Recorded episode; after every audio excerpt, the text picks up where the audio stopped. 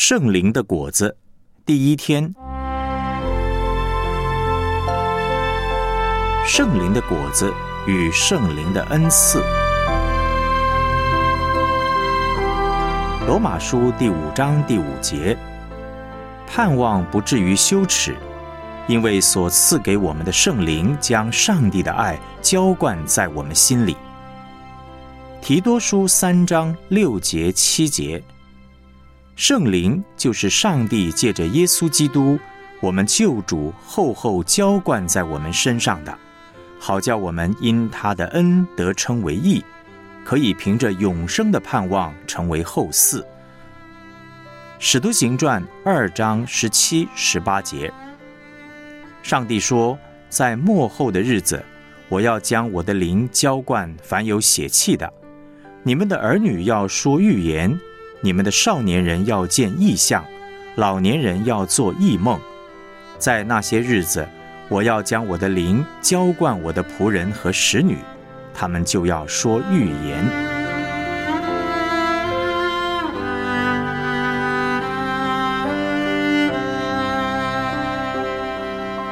我们来思想主题信息。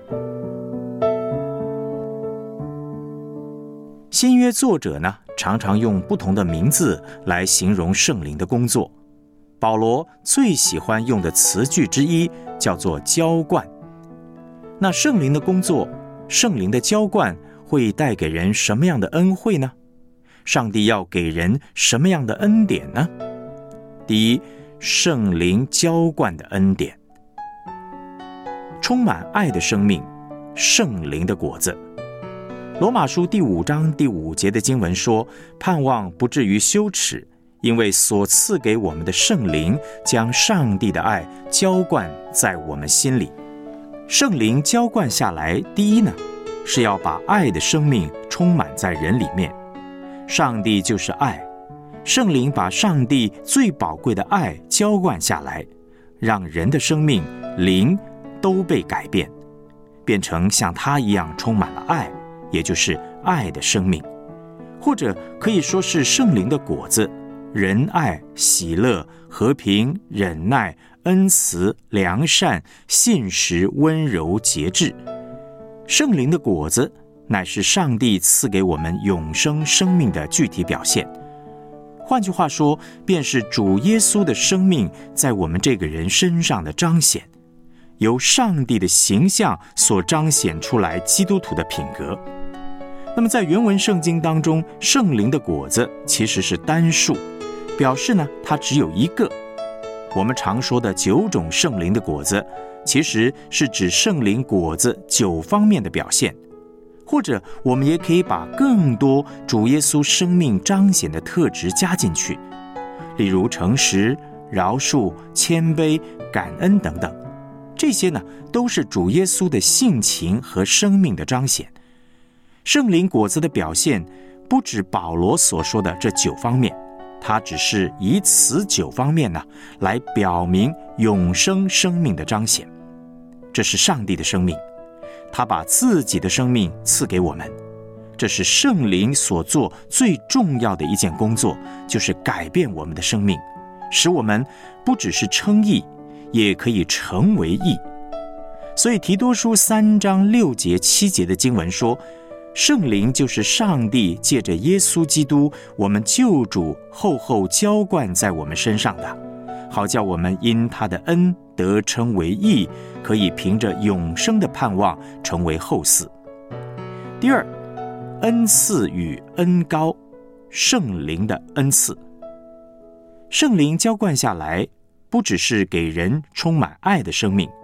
使徒行传第二章十七、十八节的经文说：“上帝说，在末后的日子，我要将我的灵浇灌凡有血气的。你们的儿女要说预言，你们的少年人要见异象，老年人要做异梦。在那些日子，我要将我的灵浇灌我的仆人和使女，他们就要说预言。圣灵浇灌下来，不是只把爱的生命给人，也给人恩高。”通常提到恩高的时候，都是谈服侍。上帝恩高人，是为了要人去服侍。圣灵把恩赐给人，是要让我们这个人能够去做本来没有办法做的事情，这叫做圣灵的恩赐，圣灵的恩高。使徒行传呢，常常记载圣灵浇灌下来，就把圣灵的恩赐也浇灌下来，有方言、预言、医病、赶鬼各方面的恩赐。有些时候，圣灵的恩高是一次性的。可是，当一个人使用某种恩赐很顺利，而且常常有那个能力，长期性的服侍又有果效的时候，这就被称作圣灵的恩赐。当一个人又有爱的生命，又有恩赐的时候，就会得到职分。所以，每一个人都可以轮流做先知讲道。但假如有人呢，常常有准确的预言。就叫做得到先知的恩赐。假如这个人的灵命成熟，恩赐明显有果效，教会就会按立他，让他有先知的职分。但是要注意，功能、恩赐、职分是不一样的。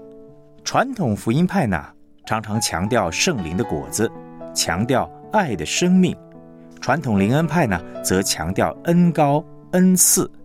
强调圣灵外在的恩赐彰显，可是新约的百姓要什么呢？两个都要，要在爱的生命里面行使圣灵的恩赐恩高，这是上帝的心意。所以求圣灵浇灌下来的时候，不只要渴慕恩高，也要渴慕上帝把生命的恩典赐给我们。在服侍的时候，需要有上帝给我们的爱的生命，这样。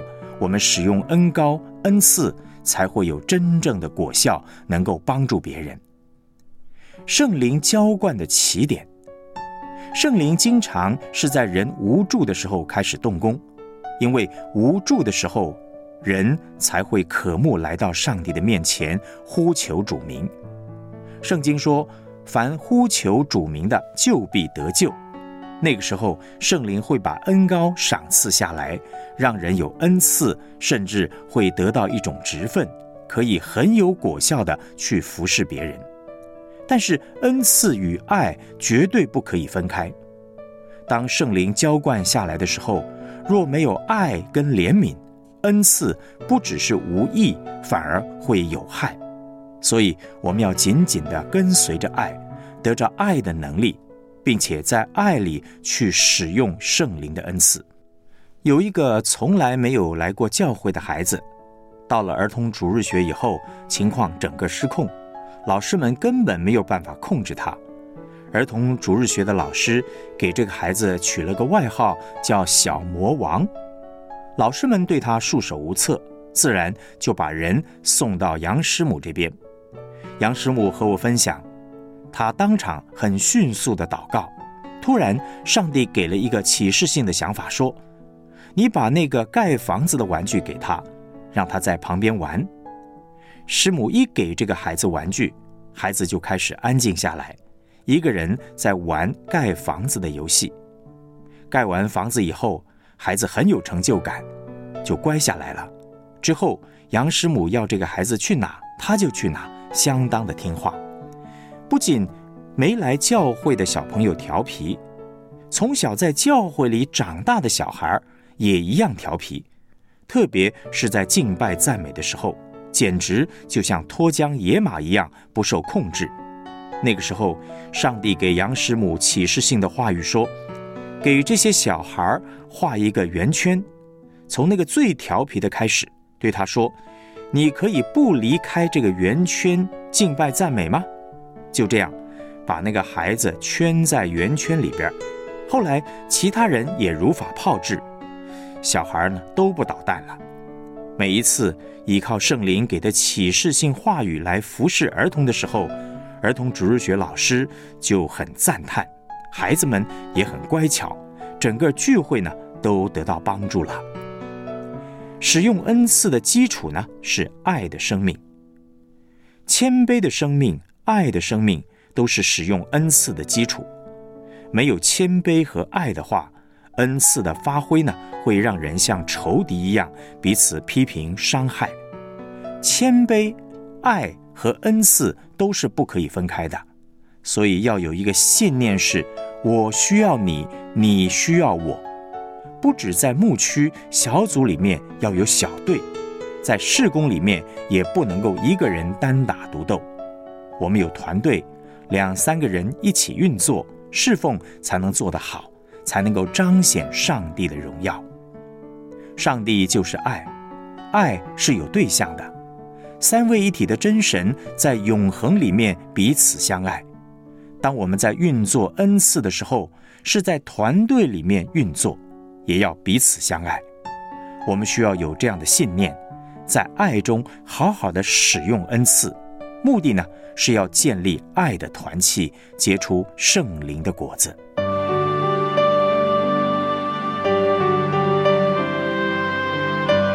我们来思想两个问题。本篇信息告诉你，圣灵的果子与圣灵恩赐之间的关系是什么呢？要注意的原则有哪些呢？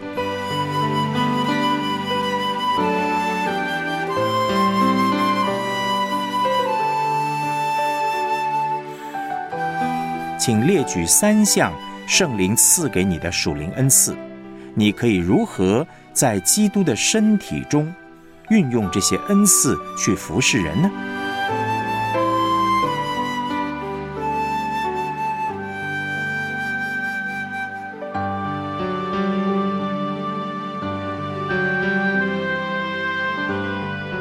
我们一起献上祷告。